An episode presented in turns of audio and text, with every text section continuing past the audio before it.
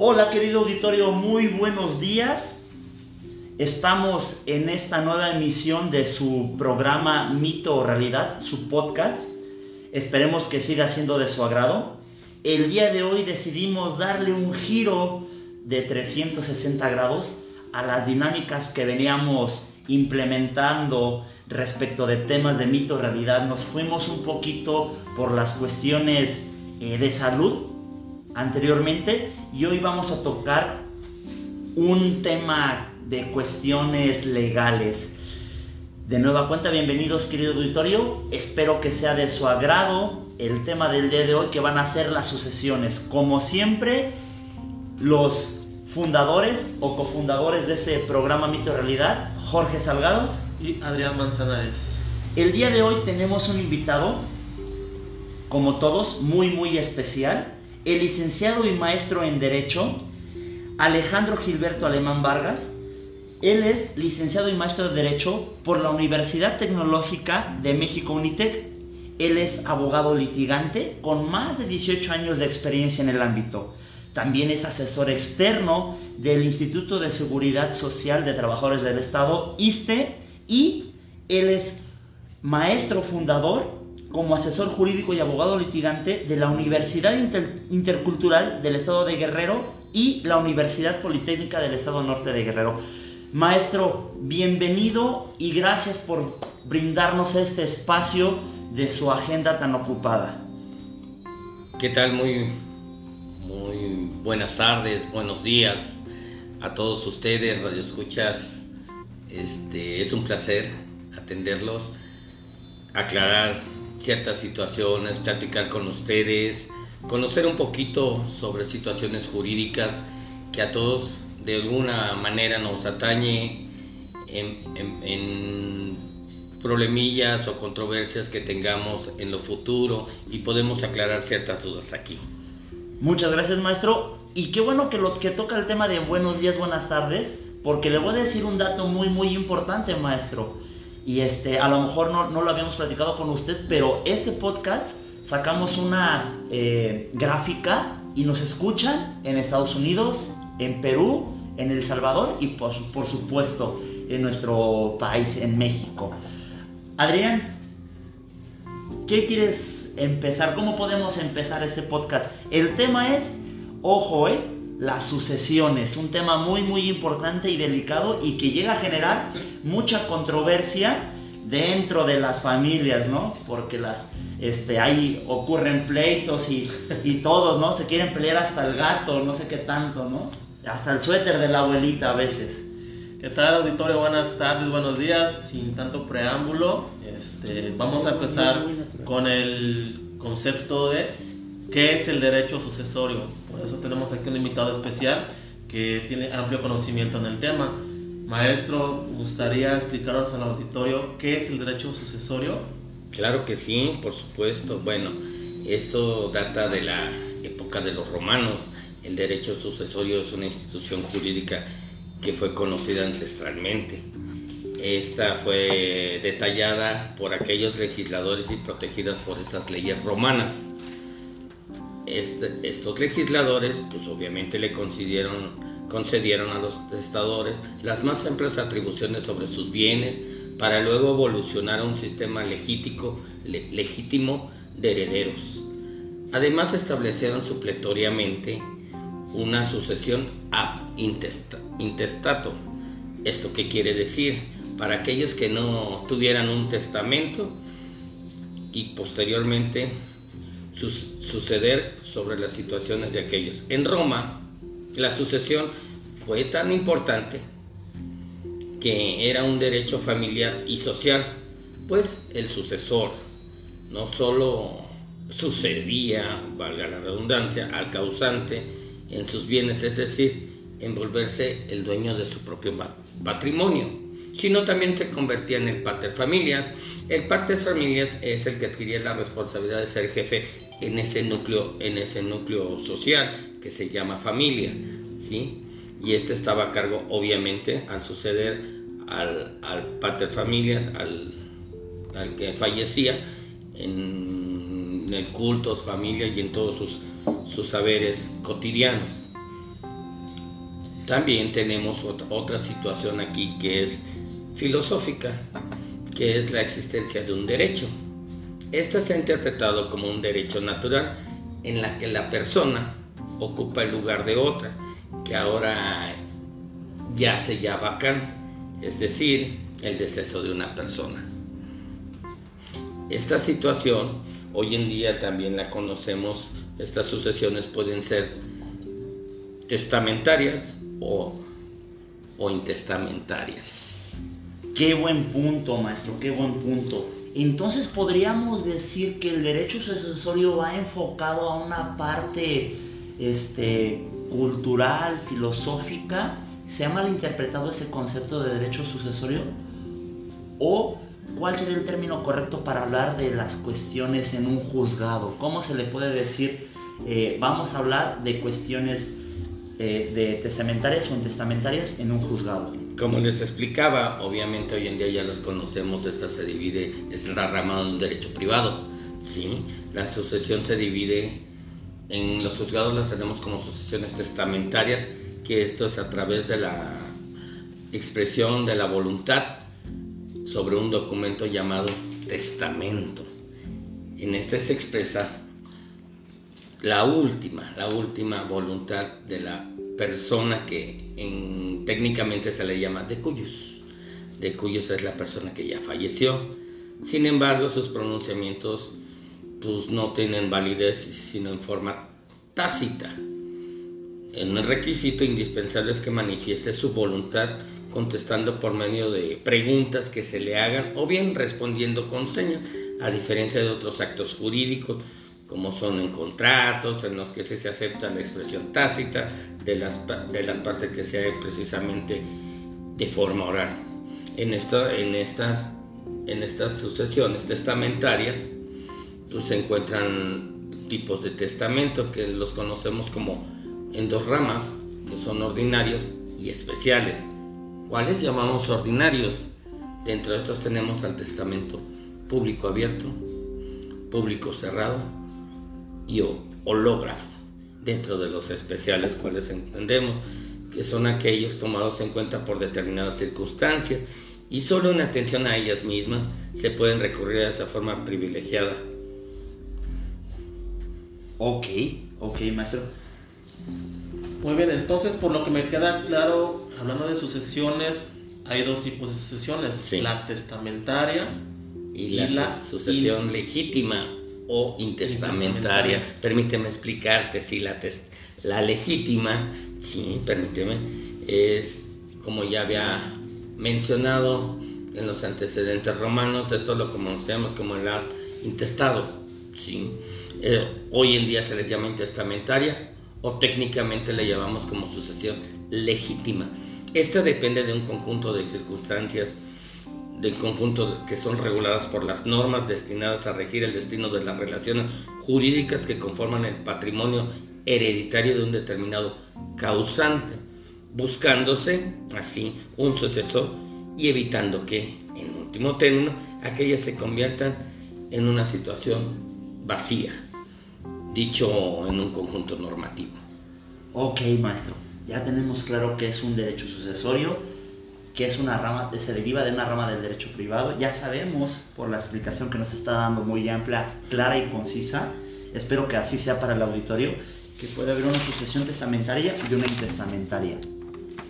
Ahora, punto medular de este, o la clásica pregunta ¿no? de este podcast, mito o realidad. Maestro, ¿es mito o realidad que cuando pasan o suceden ese tipo de cuestiones, ya sean testamentarias o intestamentarias, la gente tenemos esa, esa cultura o esa imagen, ¿no? De que ya... O costumbre. O costumbre, ¿no? Ya, ya, tenemos las escrituras de la casa, ya la hicimos, ya, este, ya vamos a, a, quedarnos con la casa de la abuelita, del papá, de la mamá. ¿Es mito o realidad, maestro, que nosotros teniendo, cuando ya falleció un familiar y nosotros tenemos las escrituras de la casa, ya, podamos, ya podemos quedarnos con ese bien? ¿Es mito o realidad? Es un mito. Es un mito, permítame sacarles primero lo que es una herencia. Ok, la herencia, conforme a la ley, es la sucesión de todos los bienes del la persona que ya falleció en todos sus derechos y obligaciones. Ojo, las obligaciones con la muerte no se extinguen. Esto significa que al morir la persona, otras personas pueden recibir todo su patrimonio, incluyéndose sus deudas. Ok, maestro. Entonces, si yo tengo las llaves de su corazón, ¿no puedo tomar posesión entonces? No, señor, jamás eso. Eso técnicamente hablando en, en situaciones jurídicas, pues tendrías que agotar primero los procedimientos, ya sea si te lo doy por escrito o, por él. o peleas por él sin que te dé nada. Pues es un burdo ejemplo, obviamente, para que nuestros radioescuchas o nuestro auditorio entiendan. Hay situaciones que tienen que hacerse a través de la formalización legal de algo, o si no existe eso, agotar un procedimiento legal para llegar a algo, a heredar esos bienes. Bueno, auditorio, vamos a cambiar de tema, ya no son sucesiones, sino vamos, es, vamos a hacer dos mujeres, un camino por el corazón del maestro alemán. Eso es bueno. bueno, entonces como para que quede claro, cuando hablamos de una sucesión testamentaria, estamos hablando de que hay un testamento. Existe. Por decirlo así en palabras coloquiales. Cuando hablamos de una sucesión intestamentaria, es cuando no existe un testamento. Efectivamente. Y por ambos casos se tiene que iniciar un juicio. ¿Es correcto, maestro? Es correctísimo. Perfectamente bien. Sí. Maestro, ¿quiénes pueden empezar el procedimiento legal, jurídico, ante una sucesión testamentaria y una intestamentaria? Bueno, la ley nos determina que, que el parentesco, ¿sí? Son los que pueden incidir hasta acreedores, pueden incidir y ocurrir ante un juez para iniciar esto. ¿Cuál es el caso? Obviamente existen vínculos de parentesco, que es por consanguinidad, por afinidad o civil. Por, consanguinidad, pues ¿qué entendemos? Pues son los descendientes, nuestros hijos, nuestros ascendientes, que son nuestros progenitores, como por ejemplo bisabuelos, abuelos, padres, hijos, nietos, bisnietos, etc. Por afinidad, ¿qué entendemos por afinidad? Son vínculos que se forman a través del matrimonio, que cada cónyuge contrae parientes con de sus consanguíneos, que esos son suegros, yernos, nueras, cuñados, etc.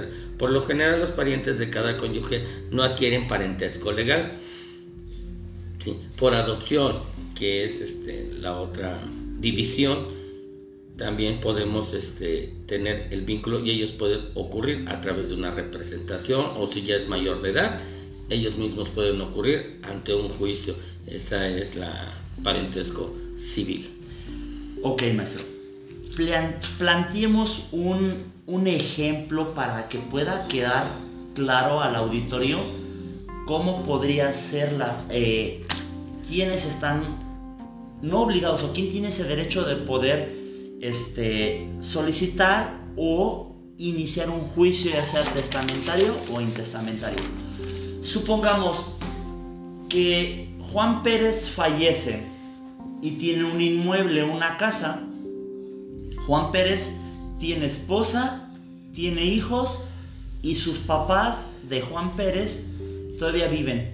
¿Quién de todos esos personajes, ya sean en línea recta, ascendientes, descendientes, civil, política o por afinidad, quién de esos tiene el primer derecho a interponer esa o a solicitar esa sucesión?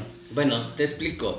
Este, los parentescos se dividen en grados, del primero al cuarto grado, que son padres e hijos, que es la primera división, el segundo grado, que son hermanos, abuelos y nietos, en tercer grado, que son tíos, sobrinos, y en cuarto grado, que son los primos.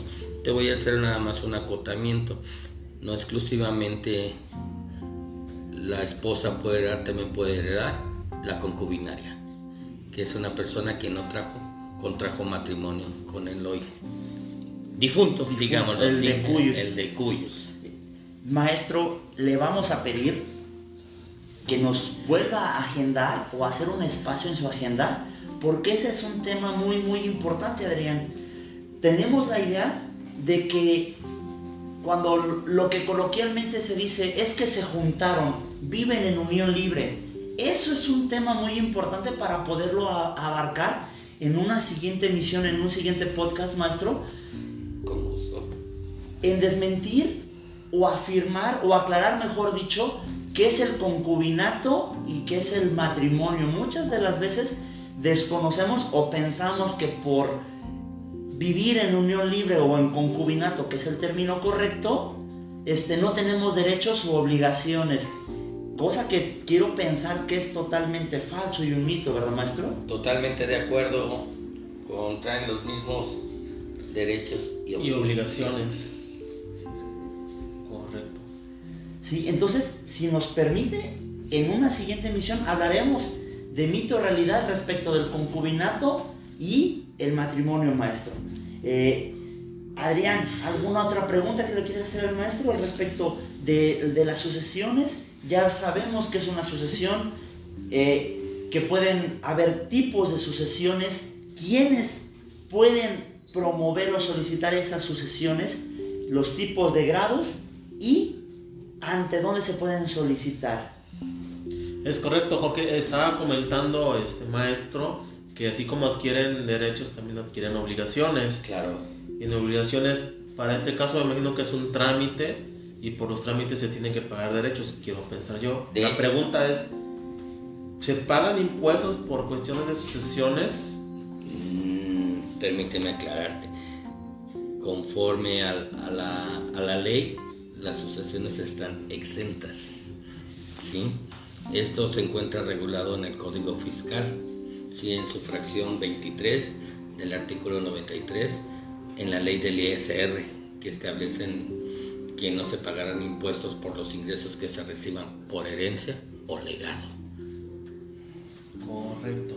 Nada más como para aclarar el punto. Esto se refiere específicamente a pagar impuestos por las cuestiones de sucesiones.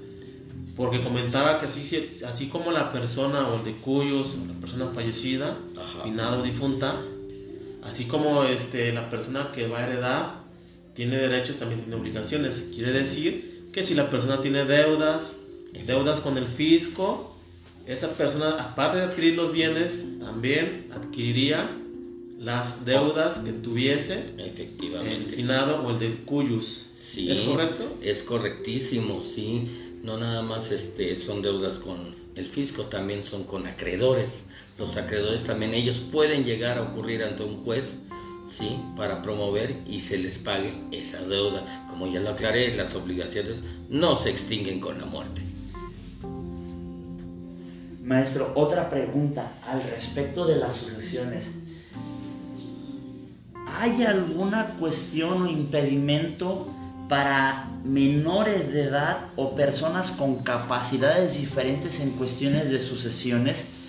¿Pueden o no pueden eh, interponer un juicio? ¿Pueden ser representados?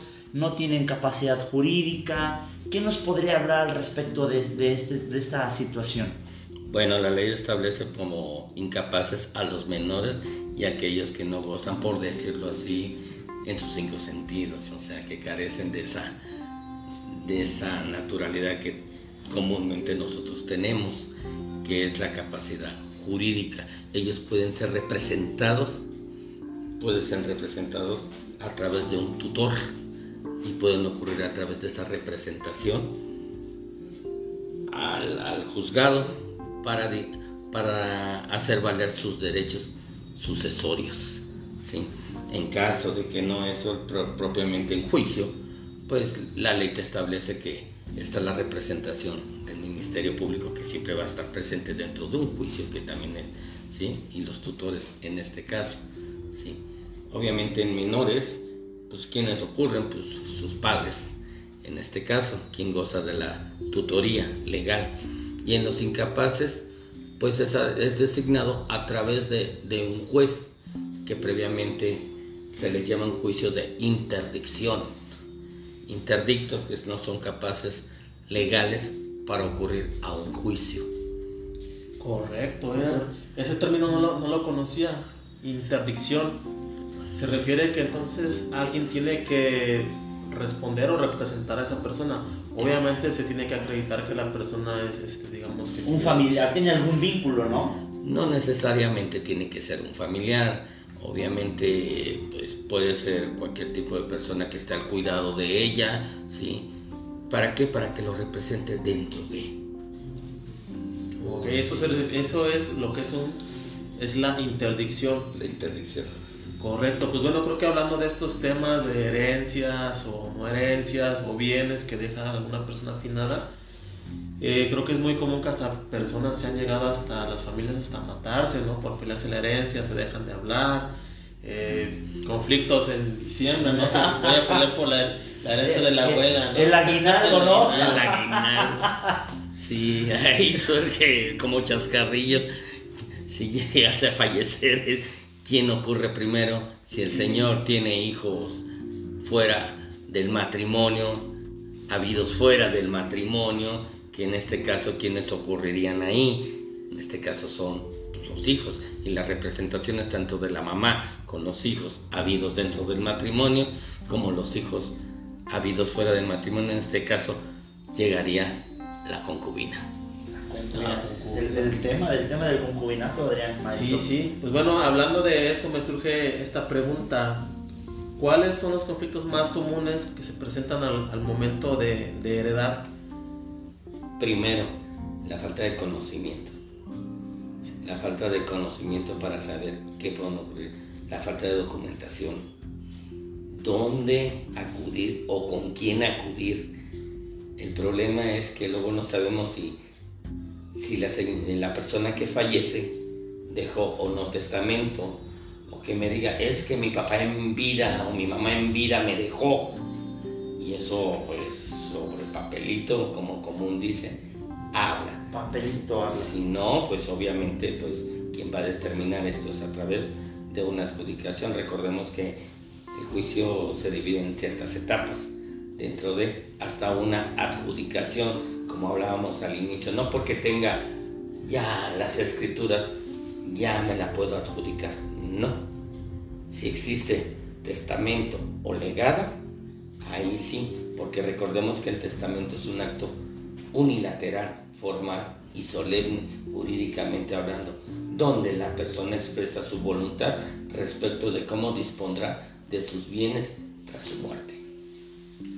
Muy bien, muy bien, maestro. Digamos, vamos a poner un, un ejemplo. Hay alguien, fallece el papá de, o fallece el papá. ¿Cómo podemos saber si hay o no hay testamento? ¿A dónde tenemos que acudir? ¿A qué instancia? Porque efectivamente a veces pensamos que tenemos la vida comprada y no sabemos, bueno, ni pensamos en la muerte, es lo último que pensamos. Ha- Haciendo colación y aportación ampliando tu, tu comentario, Adrián. Lo que hemos venido platicando siempre en estos programas, en estos podcasts, el prevenir nos ayuda a evitar problemas o cuestiones futuras, ¿no? No, no sé, tal vez podría eh, atreverme a decir que la mayoría de los mexicanos no tenemos esa cultura de prevención para saber qué es lo que vamos a pasar. Si cada quien ya supiera cuándo nos vamos a morir o cuándo nos va a pasar algo, pues de antemano nos prevenimos, ¿no? No, y luego son temas muy delicados, tocarlos con la familia, ¿no? Porque si le preguntas al, al papá, oye, ¿de- ¿vas a dejar este testamento? Pues llegan a molestarse, ¿no? Sí, que ya me estás matando, o qué, o qué pasa. O ya quieres pelear, todavía no me muero, ya estás peleando este, mis, mis bienes, ¿no? Mis, o mi casa, o... Bueno, en nuestro caso, Adrián, ¿qué vamos a dejar? Bueno, Deudas. Deudas nada más. También les voy a hacer una aclaración. Luego hay muchas personas que dicen, es que mi papá o mi mamá me heredó en vida. Eso no existe. Eso es totalmente un mito. Correcto. Ya. Sí, eso, eso de, de heredar en vida no, eso existe en las donaciones, que es otro tema fuera de. Que porque, que por lo que entiendo todo, digámoslo así, este, todo papelito habla. Claro. O sea, no basta con la palabra, debe de haber... Claro, una- es que se deben cumplir con varios requisitos establecidos por la ley. ¿Y qué, qué es lo que buscan con ello? Pues salvaguardar la libertad de quien deja testamento y en el caso que no, ir con un juez. Si no sabemos si existe o no existe un testamento, tú promueves tu, tu juicio, ya llámese de sucesión legítima, que es apintestado, ¿sí? Se mandan unos oficios al Archivo General de Notarías, se mandan este, al registro público de la propiedad, se mandan a ciertos lugares para ver si efectivamente existe o no un testamento o donde la persona ya fallecida dispuso de sus bienes tras su muerte. Muy bien, muy bien. Nada más para aclarar, querido auditorio, a las notarías públicas se mandan oficios al Archivo General, de, Archivo General de Notarías, perdón, para ver si existe algún testamento ante notario público. En el registro público de la propiedad se giran oficios para ver si el de cuyos o el finado tenía bienes a su nombre. Claro. O en copropiedad. Depende también este como ya. Sí, es que en el registro público ahí vamos a ver los antecedentes registrales, todo lo que ocurre dentro de un bien inmueble. Porque a veces decimos, no, pues mi papá me heredó esto. Esto es para mí. Pero resulta ser que el papá lo vendió, lo transmitió. Y ellos ni siquiera enterados, o mamá, o dependiendo, o sea, se pusieron en conjunto. Y obviamente el sucesor, el causaviente, pues no va a saber. Entonces para ellos se mandan todo eso. O sorpresa al final, ¿no? Que tú estás pensando que vas a heredar y al final no estaba ni a nombre del, papá. Sí, del papá. Del abuelo o del... No, o resulta ser que pues, sí, sí está pero ¿qué crees? Me apersona, se apersona a juicio un acreedor con los que en vida la persona adquiere una deuda. Y ellos sí pueden ocurrir. ¿Para qué? Para cobrar esa deuda. Acreedores, pudiera ser alguna institución bancaria. Institución bancaria o cualquier persona física a través de un documento ejecutivo, un juicio ordinario, una deuda adquirida civil, llámese, etcétera, etcétera, etcétera. Tal vez eh, no una institución bancaria, sino también una institución de gobierno, llamémoslo SAT, Adrián, que diga, ¿sabes qué? Juan Pérez tiene una deuda conmigo por una multa, un crédito fiscal que se le interpuso, quiero hacer eh, efectiva esa deuda, ¿no? Quiero cobrarla mediante ese bien. Y también la beneficencia pública. También el gobierno ocurre a ello para personarse a una sucesión por utilidad pública. Utilidad pública, supongamos, se refiere a que si él eh, tiene una casa, utilidad pública sería como hacer alguna, alguna oficina, de gobierno, para llámese un hospital, llámese una escuela, llámese un parque, ya, eso es para utilidad pública, para el bien colectivo de la sociedad. Ok.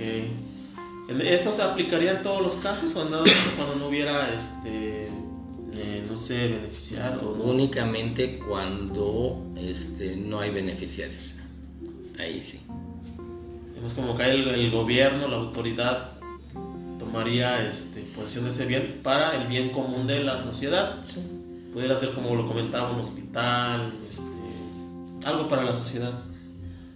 Maestro, ¿cuál sería, bajo su expertise, que es amplio, ¿Cuál sería la forma correcta para nuestro auditorio orientarlo en poder dejar de manera correcta sus pertenencias a futuro, en una herencia, válgase la expresión? ¿Cuál sería el procedimiento correcto que tendría que hacer alguien en vida para evitar problemas con la familia o con otras cuestiones, con acreedores, con instituciones públicas? Eh, entre otras personas, ¿cuál sería la forma correcta, perdón por ser tan repetitivo, perdón por la cacofonía, cuál sería esa forma de poder yo decir, Jorge Salgado, voy a dejar mis bienes, mis tres pericos, dos perros, este, mi libro, mi celular, porque es lo único que tengo auditorio, ¿eh? nada más. Este, eso se lo voy a dejar a mis hijos que tengo dentro del matrimonio y fuera del matrimonio. Bueno, mi consejo como abogado es testar. Realizar para quién va a distribuir, para quién se va a hacer cargo y quién va a disponer de esos bienes tras su muerte. Ese es mi consejo. Y con eso se evitan muchos, muchos, muchos problemas a futuro. Y como bien es cierto, lo dicen en forma coloquial, la vida no, no la tenemos comprada y los problemas a futuro se vienen.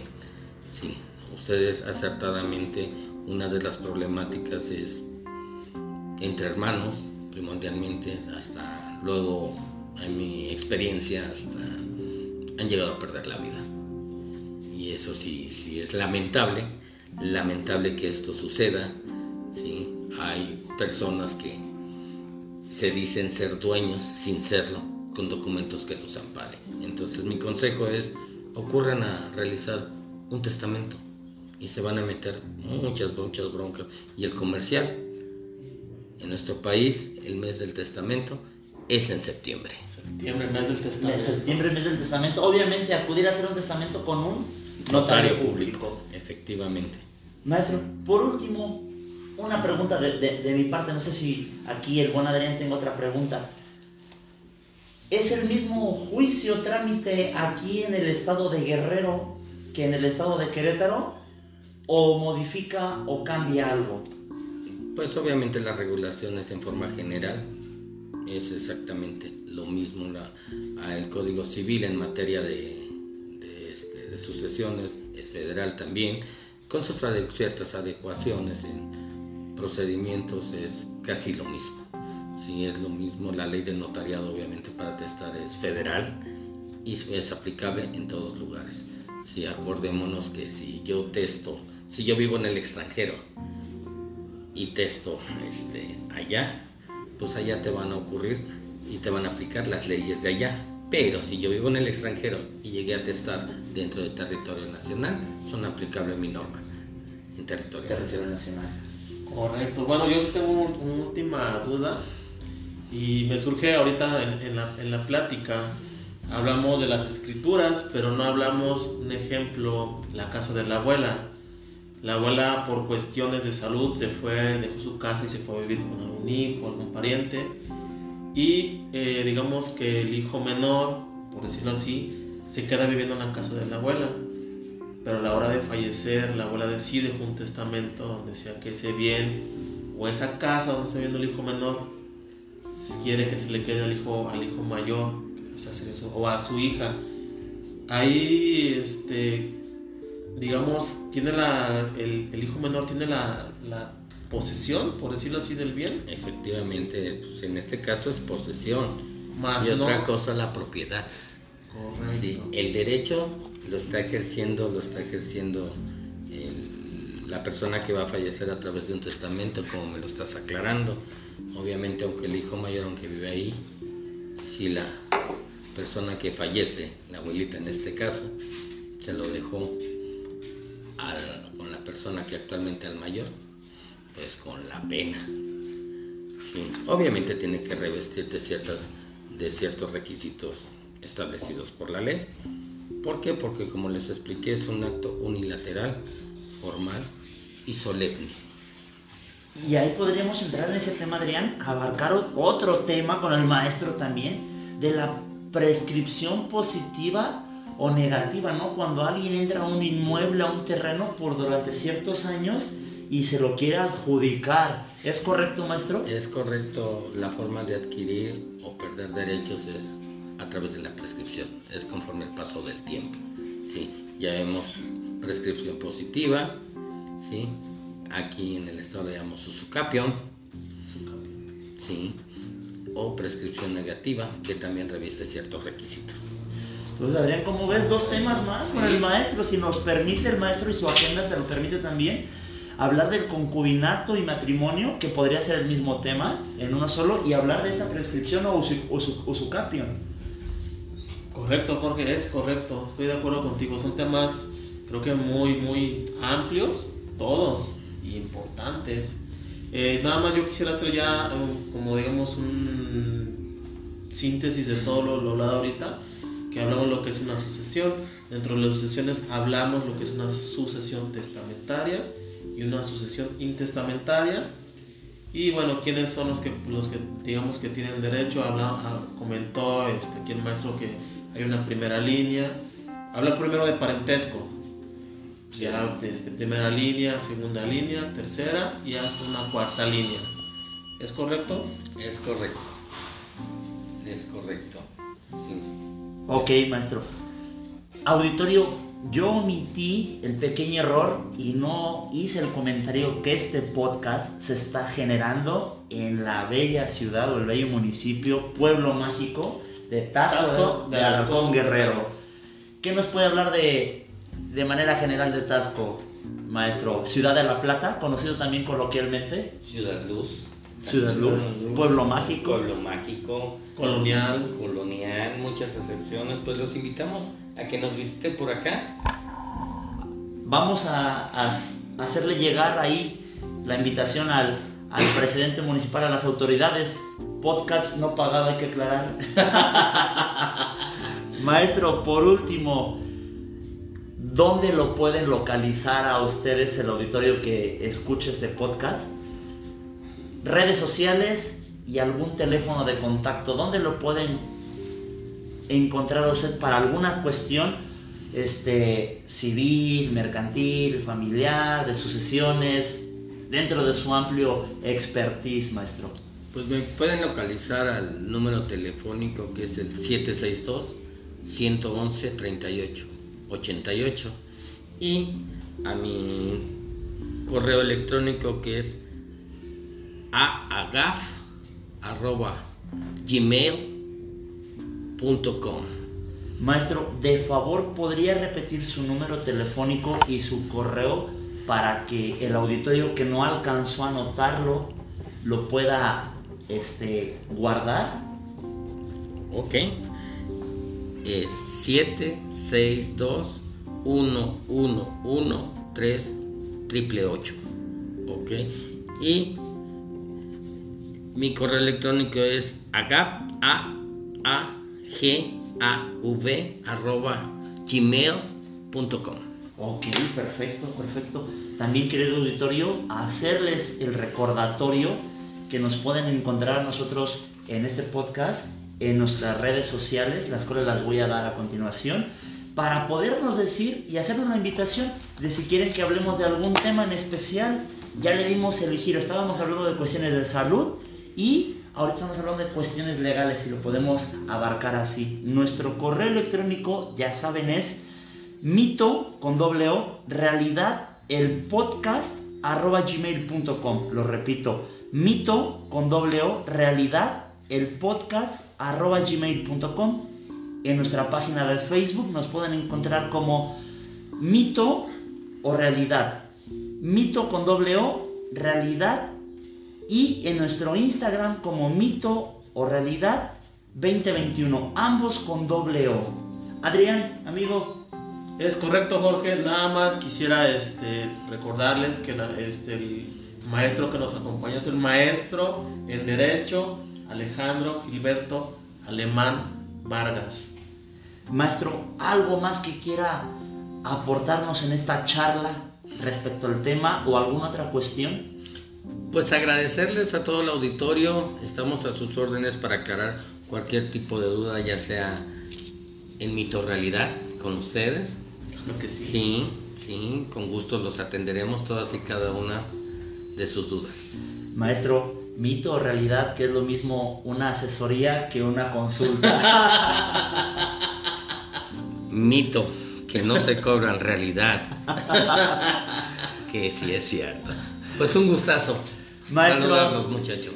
Maestro, muchas gracias por permitirnos este tiempo de su agenda apretada, este, de disipar dudas. Espero que haya sido este podcast del agrado Del agrado del público. del público y cualquier aclaración, estamos a sus órdenes en nuestras redes sociales y en los teléfonos, en el teléfono de contacto y en el correo de contacto del maestro alemán. Pues por supuesto.